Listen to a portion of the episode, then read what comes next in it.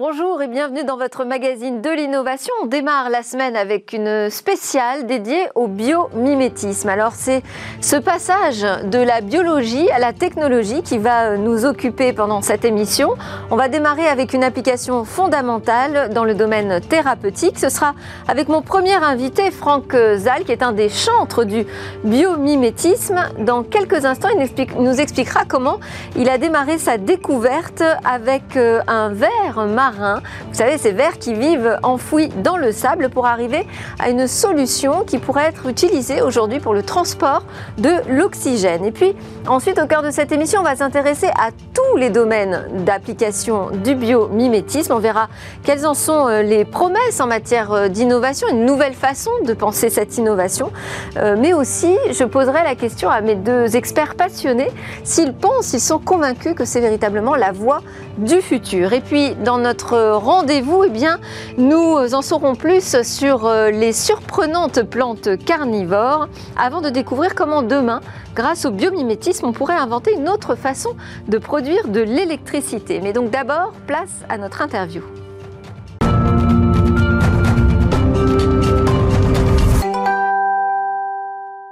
Alors on démarre cette spéciale biomimétisme avec une première application euh, fondamentale à visée thérapeutique et c'est euh, mon invité Franck Zal qui va nous en parler. Il est docteur en biologie marine, euh, ancien chercheur du CNRS où d'ailleurs ses travaux lui ont fallu une médaille de bronze en 2001 avant de cofonder son laboratoire biopharmaceutique et Marina. Alors bonjour Franck Zal. Bonjour. Je vous ai présenté euh, dans le sommaire comme un des chantres du biomimétisme. Qu'est-ce que vous pouvez nous dire déjà euh, de cette discipline et de votre rapport à elle? Bah, le biomimétisme, c'est extrêmement intéressant. En fait, c'est quelque chose qu'on connaît depuis des millions d'années, sauf qu'en en fait, on a oublié en fait de regarder ce qui se passe autour de nous. En fait, ça part du principe que la nature a, a trouvé des a trouvé des solutions à tous nos problèmes avant qu'on arrive. Juste pour vous donner une idée, en fait, euh, la nature, l'évolution, c'est 3,8 milliards ou à peu près 4 milliards d'années d'évolution. L'homme, notre ancêtre, qui était d'ailleurs une femme qui s'appelle Lucie, c'est juste 3 millions d'années. Les dinosaures, c'est 20 millions d'années. Donc vous imaginez en fait toutes les espèces qui sont arrivées avant nous sur cette terre ont trouvé des solutions pour euh, juste arriver en fait euh, euh, dans nos jardins, sur les dans les océans, etc. Donc c'est vraiment regarder la nature et trouver des innovations. Alors on va parler de la spécialité des marinas, qui est donc le développement de produits de santé euh, qui repose sur une technologie de transport de l'oxygène, euh, une techno qui a été directement inspirée euh, par l'étude d'un petit organisme vivant dans la nature, le ver marin. vous savez, celui qui crée ses tortillons sur les plages. Comment a démarré cette découverte pour vous? C'est une, une, observation en vous promenant sur les plages, les côtes françaises? Alors tout à fait. En fait, ce genre d'innovation, en fait, qu'on appelle des innovations de rupture, ça ne vient pas un matin en se levant en disant je vais innover, je vais trouver quelque chose de remarquable, d'exceptionnel. C'est en fait un cheminement. Donc moi, j'ai toujours été intéressé par la biologie marine et un verre m'a intéressé, c'était l'arénicole, Arenicola marina que vous voyez sur cette photo. Et je me suis posé la question, c'est de savoir comment ce verre était capable de respirer entre la marée haute et la marée basse. Ça avait absolument rien à voir avec du développement technologique dans le domaine médical. C'était vraiment une question basique au démarrage. Et finalement, en essayant de répondre à cette question, pour moi, la respiration, c'était lié au sang de l'animal. Je me suis focalisé sur le sang de cet animal et j'ai trouvé chez ce ver marin l'ancêtre de nos globules rouges. Donc en fait, ce ver marin que vous avez vu sur ces photos, c'est vraiment un donneur de sang universel et on développe en fait euh, des différentes applications à partir de la molécule que l'on trouve chez ce ver. Oui, alors c'est ça. Donc c'est euh, dans le sang de, ces vers marins, vous découvrez une molécule qui présente une très forte euh, capacité de transport de l'oxygène. C'est 40 fois celle de l'hémoglobine euh, humaine. Comment on fait à partir de ce moment-là? On se dit, OK, on a trouvé la réponse à notre question, comment ce ver arrive à respirer sous le sable, marée haute, marée basse? Comment on fait ensuite pour passer donc, de cette constatation biologique pour en faire une technologie?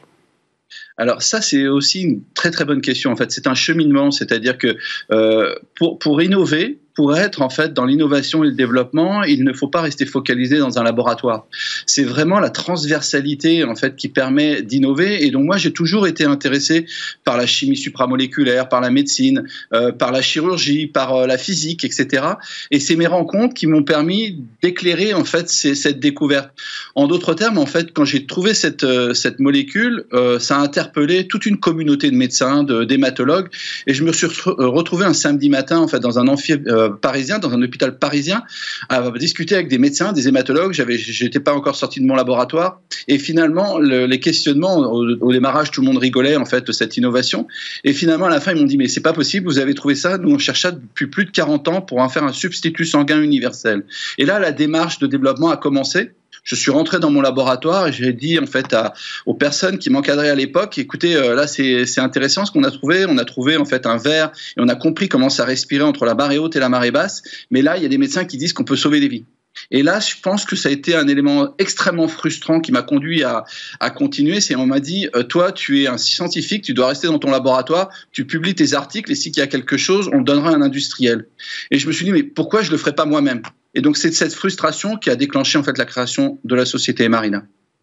Et comment on extrait euh, une molécule pour pouvoir la produire dans un laboratoire?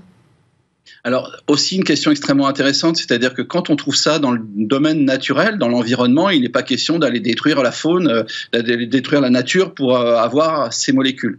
Donc aujourd'hui, nous, on a euh, développé une ferme d'élevage qui se trouve sur l'île de Noirmoutier à l'Épine, et donc on produit des tonnes d'arénicole donc dans des conditions complètement tracées et contrôlées, et on a un process industriel à partir de la congélation de ces vers marins d'extraire cette molécule dans des conditions totalement pharmaceutiques et ça, ça nous a mis quelques années à découvrir parce que bien évidemment, quand vous, quand vous avez cette innovation, euh, même si au démarrage vous en produisez quelques grammes au laboratoire, il faut tout de suite penser à un process industriel.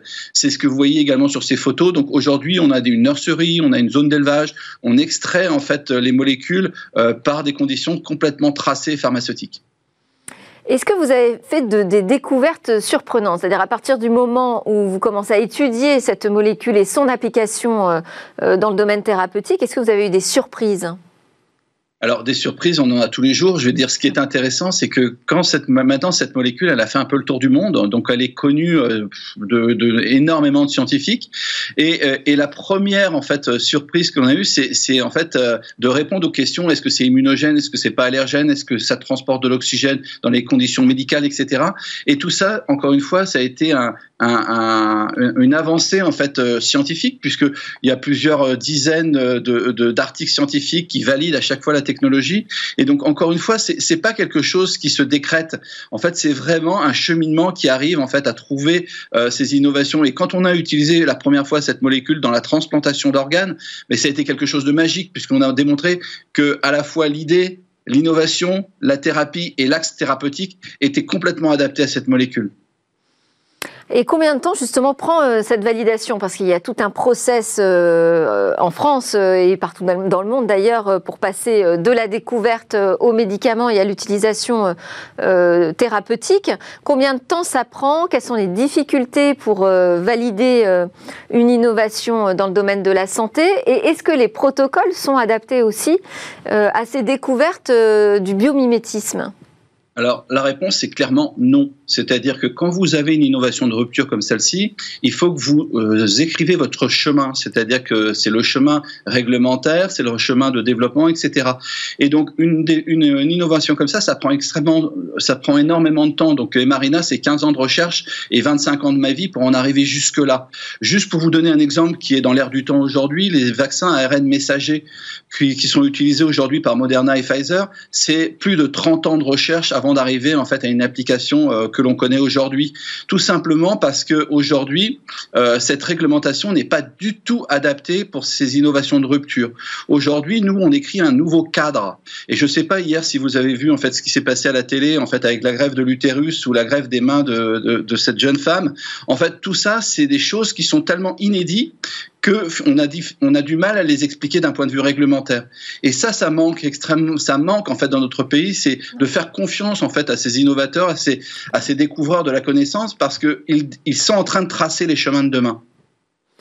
Alors moi j'ai vu aussi qu'il y avait eu un, un on va dire, euh, au, moment euh, de la crise Covid-19. On est encore dedans, mais enfin, euh, à un moment où on pensait que votre technologie serait utilisée justement pour les malades gravement atteints de la Covid-19, notamment ceux qui présentent un, syndrome de, détresse respiratoire aiguë. Et puis là, bam, l'agence du, du médicament a suspendu les autorisations pour les essais cliniques. Alors qu'est-ce qui s'est passé? Alors, tout simplement, en fait, à cette époque-là, donc on a été, on a été sollicité par des médecins de la PHP qui voulaient utiliser notre molécule pour remplacer ou pour pallier au manque de respirateurs qui était euh, criant en France à cette époque. Donc, on est, on avance en fait avec la NSM, on avance avec euh, le comité de protection des patients et des chirurgiens. On a les autorisations, euh, donc tout est en règle. Et puis d'un seul coup, en fait, on nous suspend l'essai. Alors, suspendu, il n'est pas arrêté par une lettre anonyme. Une lettre anonyme, en fait, est envoyée en fait à l'agence du médicament en disant qu'on n'aurait pas déclaré des, des, qui avaient été faits il y a 10 ans. Alors tout ça, c'est complètement faux, c'est totalement faux. Et, mais aujourd'hui, en fait, il faut savoir qu'une simple lettre anonyme est capable de vous arrêter un essai thérapeutique qui pourrait, qui aurait pu sauver des vies. Juste pour vous donner quelques chiffres, le 8 avril 2020, quand cet essai a été stoppé, c'était 14 000 morts. Aujourd'hui, on en est à plus de 83 000 morts.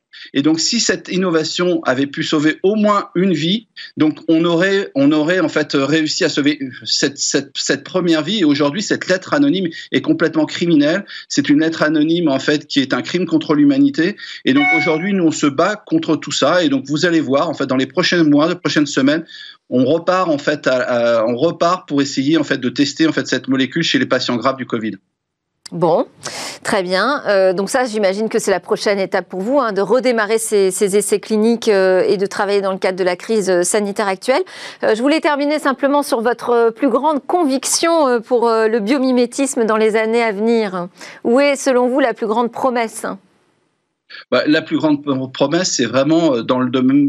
Dans le domaine médical, c'est extrêmement important parce que finalement, c'est quand même euh, des, innovations totalement méconnues de rupture pour demain. J'en vois pas mal. En fait, au niveau de la transplantation, ce qu'on fait, au niveau de la transfusion sanguine, il y a également énormément de travaux sur les biomatériaux, les biomatériaux euh, issus euh, totalement de la nature, en fait, en observant la nature. Mais, voilà, je pense qu'aujourd'hui, ce qui est intéressant, c'est que la, nature a déjà développé en fait toutes les innovations dont on a besoin. Et surtout, en fait, ces, innovations sans déchets, euh, ils sont visibles dans la nature. Et donc aujourd'hui, donc euh, il suffit, il suffirait en fait aujourd'hui d'enseigner euh, le biomimétisme dans les universités aux jeunes, etc., pour pouvoir en fait développer ces innovations de demain qui sont extrêmement cruciales pour nous. Merci beaucoup Franck Zal, cofondateur, directeur scientifique, président, directeur général des Marina, d'avoir ouvert cette émission sur le biomimétisme. On continue justement dans notre talk avec toutes ces promesses de cette discipline.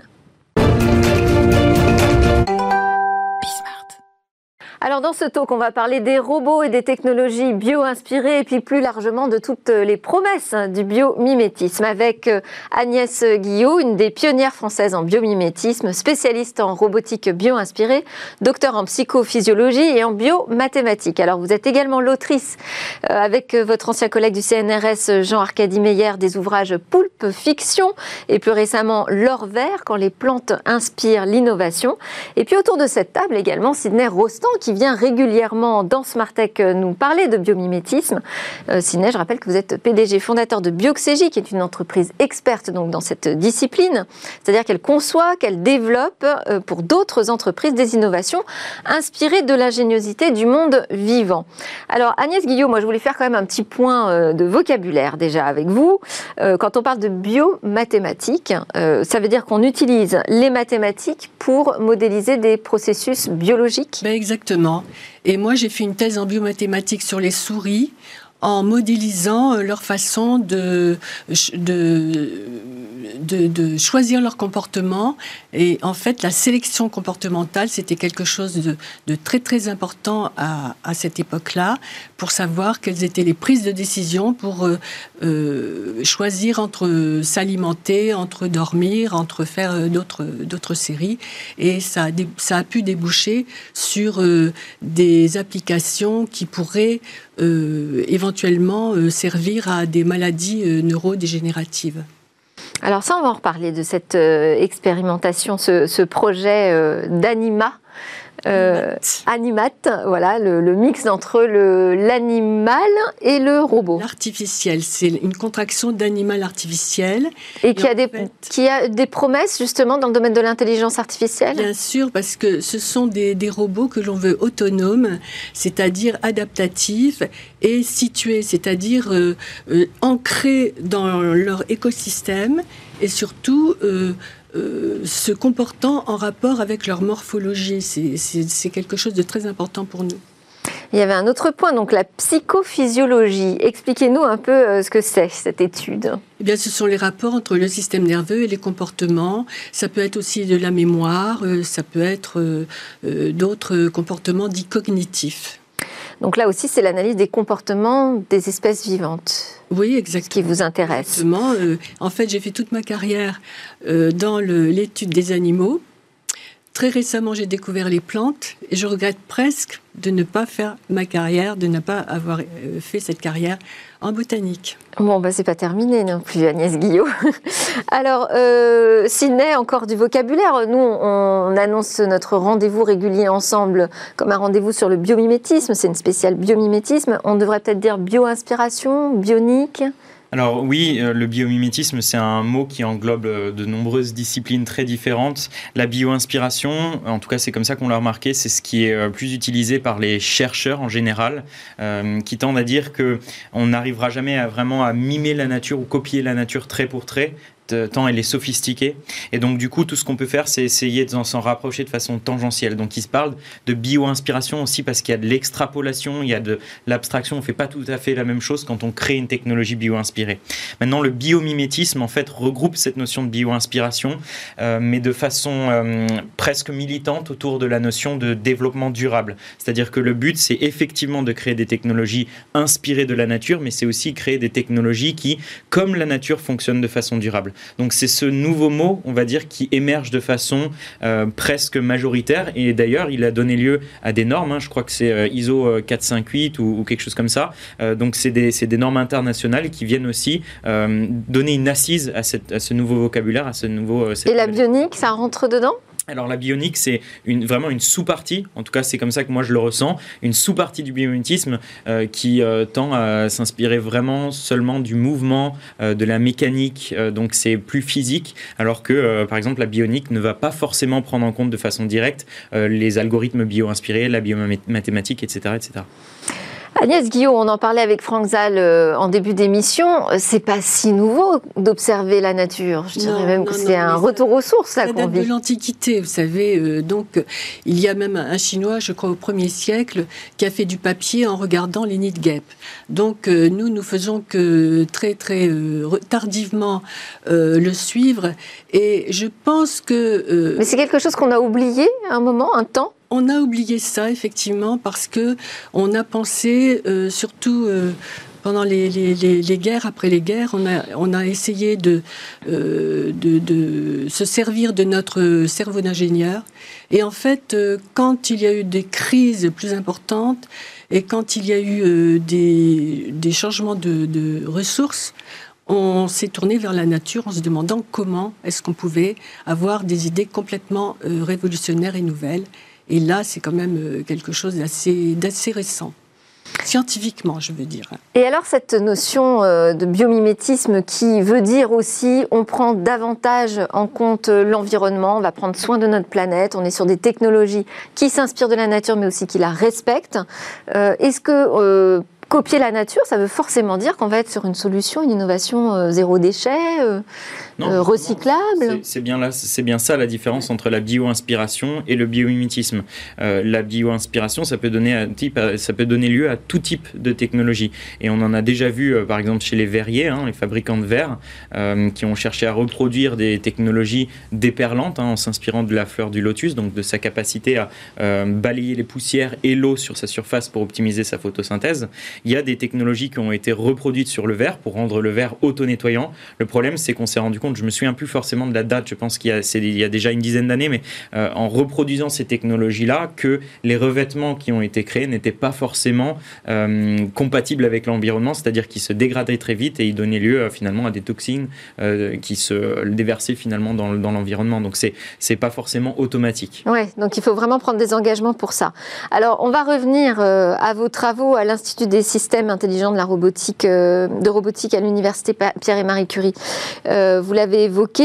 je peux citer donc ce robot rat intelligent auquel vous avez euh, participé. Il s'adapte en fait à un environnement changeant, donc il est euh, autonome en cela, hein, puisque intelligent peut-être. Je voulais juste une question. Euh, pourquoi avoir choisi un rat comme modèle? Ben justement, c'est qu'en fait, nos recherches procèdent plus de, recherches qu'on appelle fondamentales plutôt qu'appliquées. En fait, elles sont complémentaires, hein, évidemment. Et euh, nous, comme je vous disais tout à l'heure, euh, pour nous, être situé, ça veut dire euh, que lorsqu'on fait un certain comportement, c'est parce qu'on a une certaine morphologie. Et donc, nous, ce que nous voulions euh, investiguer, c'est ce qu'on appelle la navigation, c'est-à-dire comment est-ce qu'un robot euh, qui se voudrait autonome peut reconnaître son environnement et euh, aller à un certain point sans l'apport d'un humain. Alors on, on s'est tourné vers le rat parce que on sait très bien qu'il est très connu du façon de, de, de, sa navigation, dans la mesure où il y a eu même des prix Nobel qui ont euh, trouvé, qui ont découvert qu'il y avait certains neurones qui pulsaient euh, au, moment de euh, la localisation d'un individu, qui pulsaient aussi d'autres euh, lorsque l'individu se déplaçait et qui pulsait aussi lorsque la tête était tournée d'une certaine façon.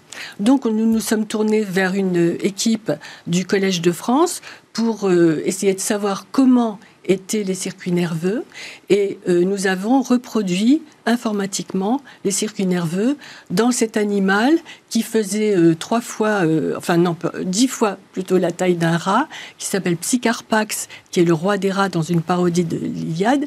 Et nous avons pu effectivement développer une certaine autonomie, c'est-à-dire qu'avec ces capteurs, multiples, le robot pouvait euh, automatiquement reconnaître son comportement et se diriger soit d'une façon visuelle quand il voyait quelque chose, mais en faisant travailler une carte mentale grâce à ces neurones dont je vous parlais tout à l'heure, pour pouvoir euh, réfléchir à un trajet le plus court possible sans pour cela essayer de, tâtonner. De tout tester, en fait.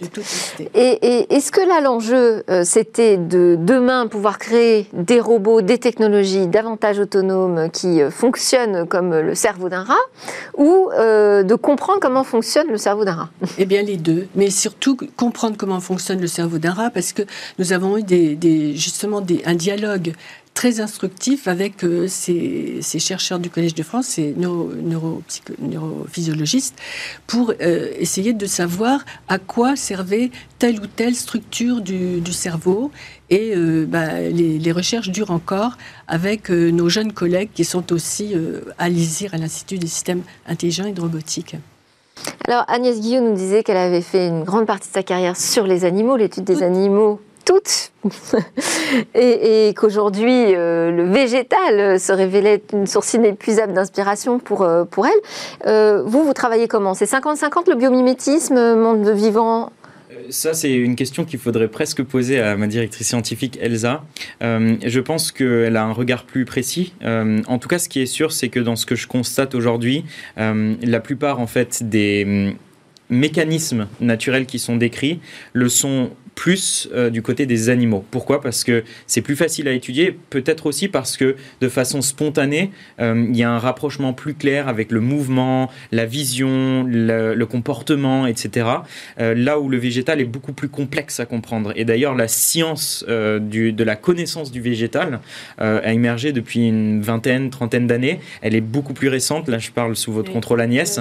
Et donc, à ce titre-là, comme on connaît moins le végétal pour l'instant, forcément, on peut moins s'en inspirer. Et je reviens d'ailleurs sur le point que vous avez souligné, Delphine, tout à l'heure, qui est très intéressant, c'est qu'effectivement, le biomimétisme, c'est aussi l'occasion de mieux comprendre le vivant. C'est-à-dire que quand on fait émerger une technologie bio-inspirée, non seulement on crée la technologie en tant que telle, mais c'est aussi l'occasion, et en tant que telle aussi les financements, qui permettent de mieux comprendre et de pousser le biologiste à aller dans les fins détails, ce qu'on n'aurait pas fait pour l'instant. Il faut savoir qu'on connaît euh, un peu plus d'un million d'espèces à date qui sont décrites. On estime qu'il y en a des dizaines, voire certaines estimations viennent à des centaines de millions d'espèces. Mais rien que dans ces 1 million qui sont décrites, en réalité, elles sont décrites, mais elles ne sont pas forcément toutes très connues. Euh, il y a certaines espèces qu'on connaît effectivement très bien, l'être humain, euh, le chat, le lion, certaines plantes, mais d'autres où on sait forcément les détails morphologique peut-être, mais pas forcément le comportement. Quand on prend une plante, euh, on commence effectivement à voir émerger la, notion de, euh, on va dire, d'intelligence. Je sais que vous n'êtes pas forcément à l'aise avec ce terme-là. Euh, je vais le simplifier. Effectivement, c'est l'intelligence végétale, ou en tout cas le comportement d'une plante pour se, pour s'adapter à son environnement. Tout ça, c'est des mécanismes chimiques, parfois électriques. Il y a beaucoup de questions comme ça qu'on ne maîtrise pas encore dans les détails. Donc, pour répondre simplement à la question, pour l'instant, on fait plus du biomimétisme majoritairement du biomimétisme animal. On espère, on espère tendre de plus en plus vers du biomimétisme végétal. Ça pourrait être un mix des deux aussi. On pourrait avoir des innovations qui euh, combinent euh, animal-végétal en inspiration. Oui, parce, que le végétal euh, n'a pas de muscle. Il bouge. Hein. Une, une plante est immobile parce qu'elle est rivée au sol, mais elle bouge tout le temps. Et elle n'a pas de système nerveux, elle n'a pas de neurones. Et pourtant, elle se comporte, elle prend des prises de décision très complexe. Et ça, c'est quand même un champ de recherche absolument fondamental et, complètement innovant. Et surtout, moi, ce que je trouve et qui est vraiment mal exploité, c'est la façon dont elle gère le temps. Le temps est bien plus long chez les plantes que chez les animaux, et on ne l'a jamais étudié à fond. Comment pourrait-on le faire?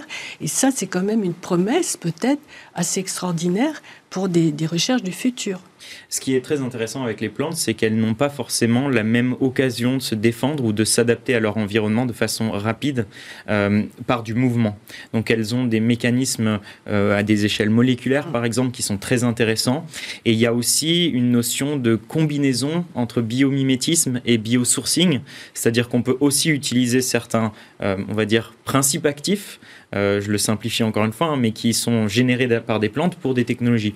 Euh, je prends l'exemple de cette euh, technologie de crème solaire assez incroyable qui s'est faite dans le sud-ouest de la France, qui utilise les mycosporines des microalgues, hein, donc c'est des végétaux, qui, pardon, des algues, des algues rouges. C'est des végétaux qui sont donc du coup à la surface de l'eau, qui doivent se défendre contre les UV.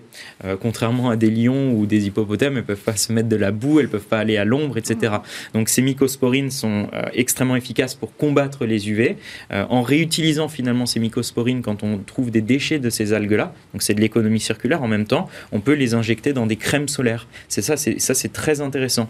Et donc vous voyez la combinaison entre du biosourcing, on vient utiliser les molécules qui sont présentes dans le vivant, on réutilise leur principe, donc c'est de la bio-inspiration, et en même temps on fait de l'économie circulaire. C'est tout ça un peu, un peu la promesse hein, ce qu'il y, a, a derrière le biomutisme végétal. Alors je vais revenir aux animaux avec euh, Poulpe Fiction, hein, qui est euh, donc votre premier ouvrage qui est paru aux éditions Là, vous recensez des technologies qui sont euh, déjà inspirées des animaux. Vous pourriez nous en citer quelques-unes?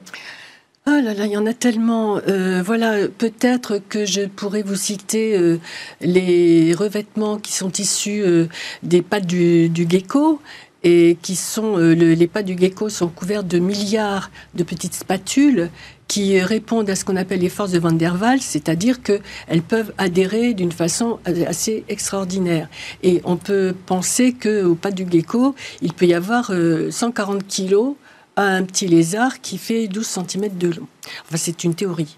Alors, en fait, euh, on en a fait des revêtements et euh, très bientôt, il y a quand même des prototypes qui se font actuellement pour qu'il y ait des espèces de dispositifs qui vont euh, récupérer les déchets qui tournent autour de la Terre, parce que vous savez que quand on envoie des satellites et des fusées, il y a des tas de petits débris. Mmh et qui sont, qui sont très dangereux pour les futurs satellites et pour les futurs euh, voyageurs. Et donc, euh, voyageurs, si vous voulez. Et en fait, euh, voilà, ils font des essais pour, parce que ce sont des, des dispositifs qui adhèrent sous n'importe quelle structure et n'importe quel état que ce soit dans le vide ou autre chose. Donc ça, c'est quand même une technologie qui, je trouve, est très, très, très, très importante. Est-ce que, euh, je disais que c'était aussi le, moment où on allait parler des promesses du biomimétisme, est-ce qu'il y a des champs euh, aujourd'hui d'exploration euh, qui méritent toute notre attention et où on est au tout début? Très difficile à dire. Moi, je pense que le biomimétisme est utile finalement dans tous les secteurs d'activité. Euh, nous, on le voit, c'est utile à la fois dans le textile, dans la chimie, c'est utile dans l'aéronautique, la défense, l'automobile, le luxe, etc. Enfin, c'est utile partout, en tout cas de ce qu'on constate pour l'instant. Euh, je pense que la notion de promesse est très importante. Euh, le biomimétisme émerge depuis une vingtaine, trentaine d'années, notamment aux États-Unis.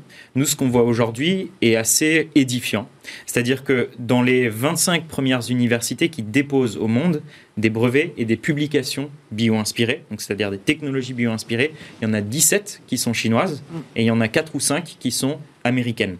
Ça donne un peu l'ordre des choses, ça montre qu'il y a certaines nations, certaines puissances qui n'ont certes pas, qui n'ont certainement pas attendu euh, de, de, qui nous ont pas attendu nous Européens mm. pour aller regarder ce qui se fait dans le vivant et pour créer des technologies. C'est très important parce que ça montre à quel point une partie des révolutions industrielles et donc de la puissance économique de, de nos nations se jouera aussi sur cette notion du biométisme. Il y a un vrai potentiel donc technologique, à on crée des innovations qui sont plus performantes par rapport à un objectif donné.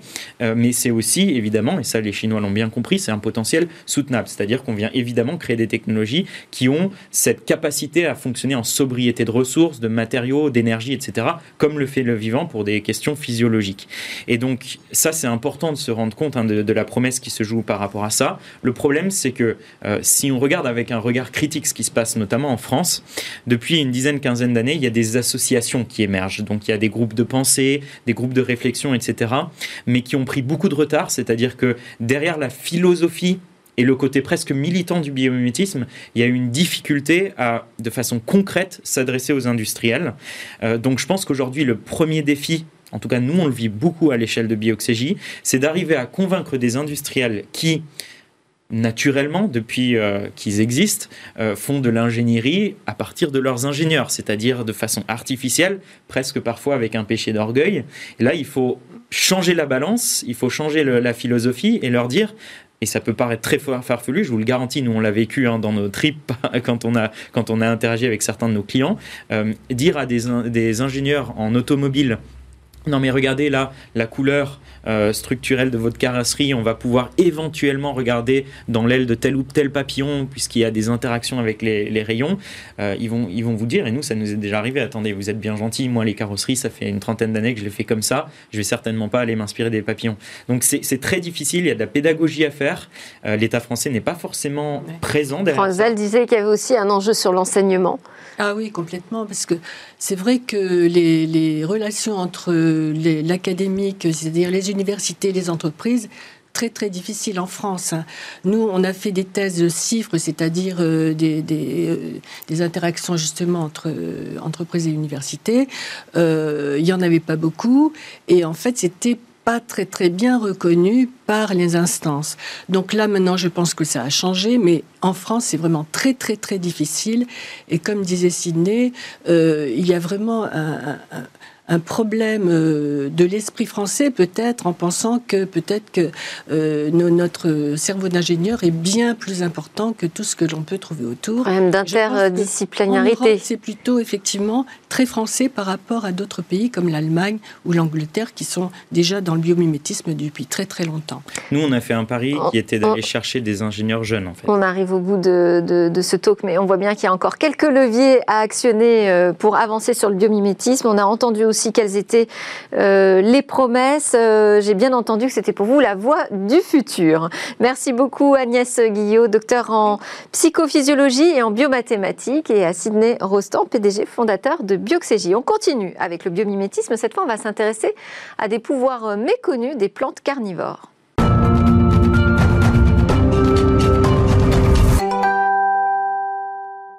Nous sommes de retour sur le plateau de Smartech pour notre rendez-vous avec le génie de la nature. On continue donc avec euh, le biomimétisme et avec euh, Elsa Vizier. On vient de, quitter Sydney, euh, Rostand, avec qui vous travaillez.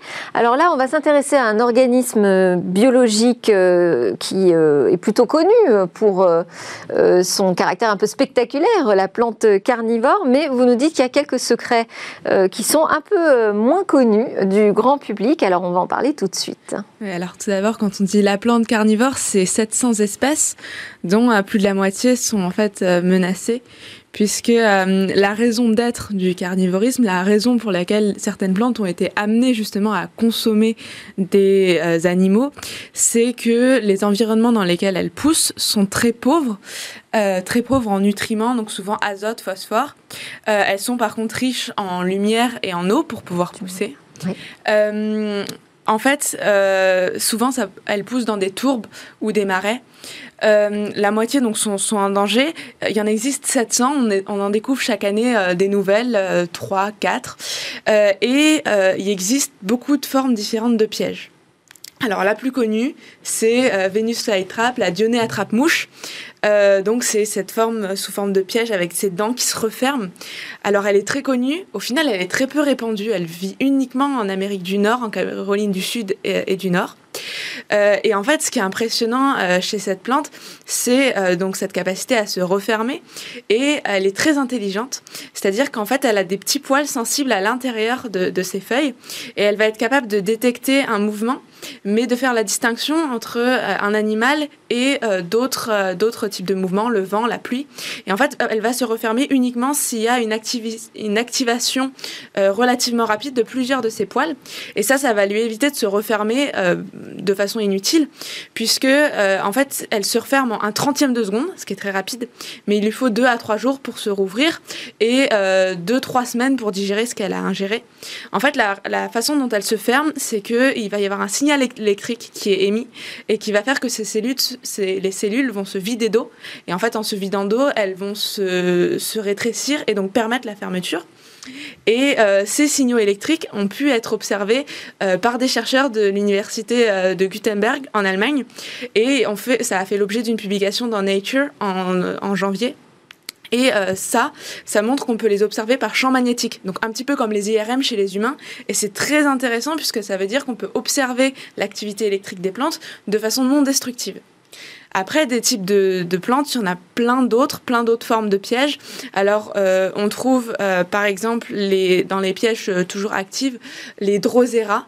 Donc, c'est des plantes qui sont très jolies. Drosera, ça vient de la rosée. Donc, c'est des plantes avec des, des, perles. Donc, on le voit à l'écran, c'est très joli. C'est une substance collante qui s'appelle le mucilage. Et en fait, les, les, plantes vont trouver ça aussi très joli. C'est sucré, vont venir s'y coller et les plantes vont ensuite se refermer et euh, capturer. Alors il y a aussi des plantes passives comme ça qui vont juste euh, les absorber. Donc la substance est intéressante. Un autre type de plante euh, active, c'est les urtriculaires. Donc qui, elles, vont être des pièges à nas. C'est souvent des plantes aquatiques qui vont, en fait, ça, ça, vient du, nom petite outre. Et en fait, ça fait des, pièges qui vont se, tendre comme des arcs. Et en fait, en présence d'un animal, elles vont abattre en fait un petit clapet et ça va absorber euh, l'élément. Ensuite, elles vont éliminer l'eau puisque c'est des plantes aquatiques.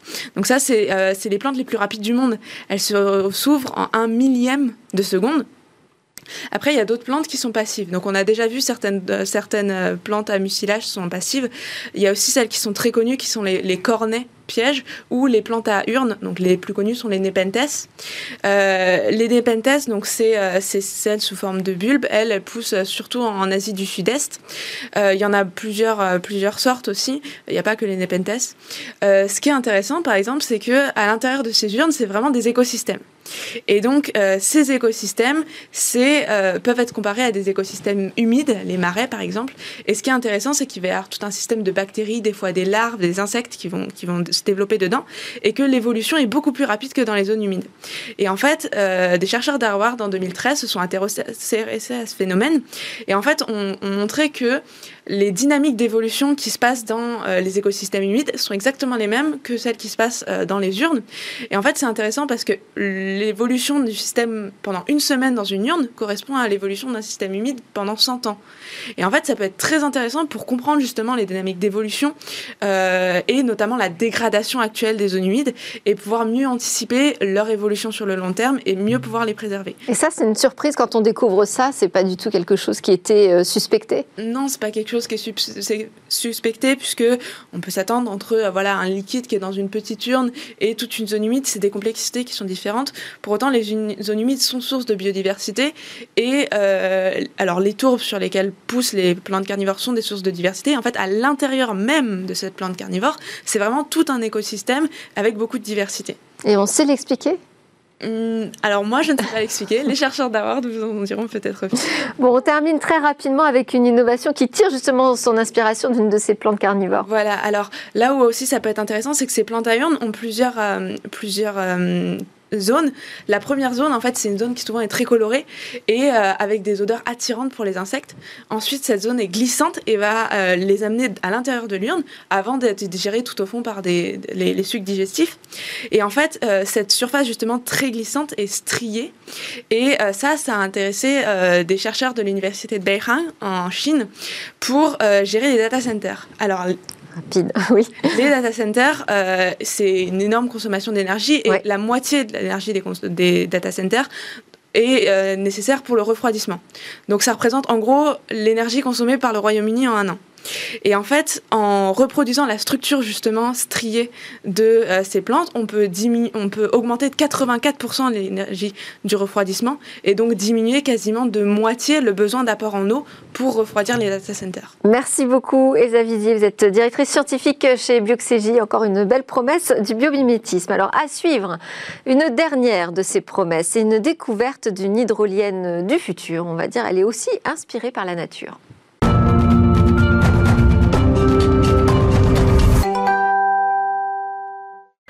Et demain, grâce au biomimétisme, que pourrait-on encore inventer? Bonjour Cécilia. Bonjour. Alors pour illustrer euh, ces promesses futures du biomimétisme, vous avez choisi l'exemple des hydroliennes, donc ces turbines qui produisent de l'électricité en utilisant l'énergie des courants marins ou mhm. fluviaux. Et demain, on pourrait voir des hydroliennes ondulées un peu comme une anguille. Exactement. Euh, ces hydroliennes, elles onduleraient pour produire de l'électricité. On appelle ça l'énergie pardon euh, hydrocinétique, l'énergie qu'on va produire en utilisant un mouvement. c'est une start-up française, Il Energy, euh, qui est à l'origine de cette technologie. Il, en anglais, vous l'avez dit, ça veut dire anguille. C'est l'animal qui a inspiré cette technologie, précisément le déplacement de l'anguille, le mouvement qui va lui permettre de traverser justement les courants marins. Alors comment ça fonctionne? Alors euh, c'est encore un prototype, il faut le dire, mais c'est assez impressionnant. Vous allez le voir sur les images euh, à voir parce qu'on dirait la nageoire d'une baleine véritablement. C'est un système composé d'une membrane flexible que l'on va installer dans un courant marin, ce soit euh, un canal, une rivière, dans la mer.